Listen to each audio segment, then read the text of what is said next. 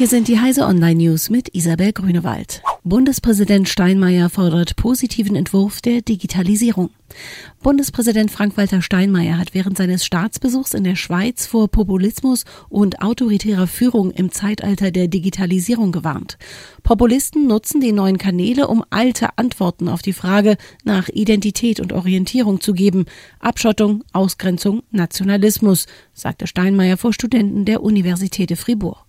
Dabei dürfe die technische Entwicklung nicht selbst zum Quell des politischen Übels gemacht werden. Werkzeuge der digitalen Kommunikation müssten für eine klare Entscheidung zwischen Fakten und Meinung eingesetzt werden.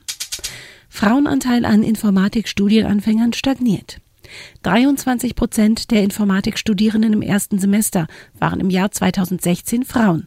Damit blieb ihr Anteil gegenüber dem Jahr 2015 gleich, wie aus den Zahlen des Statistischen Bundesamts hervorgeht. Dabei legte die Gesamtzahl der Informatik-Erstsemesterstudierenden 2016 um 4,8 Prozent zu. IT gilt noch immer als klassische Männerdomäne. Der Grundstein dafür wird schon in jungen Jahren gelegt, sagte Bitkom-Bildungsexpertin Nathalie Barkay anlässlich des Zukunftstages. Filter erzeugen Tinte aus Autoabgasen. In Indien belasten Abgase das Leben in den Großstädten.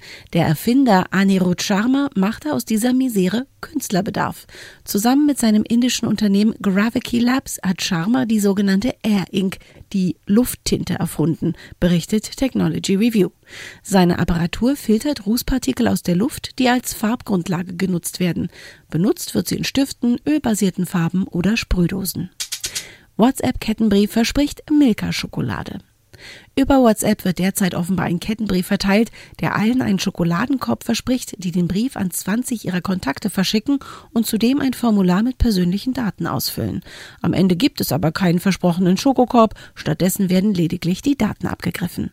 Die gleiche Methode kursierte schon öfters über WhatsApp. Betroffen waren beispielsweise die Modekette H&M und die Einzelhändler Rewe und Lidl. Diese und alle weiteren aktuellen Nachrichten finden Sie auf heise.de.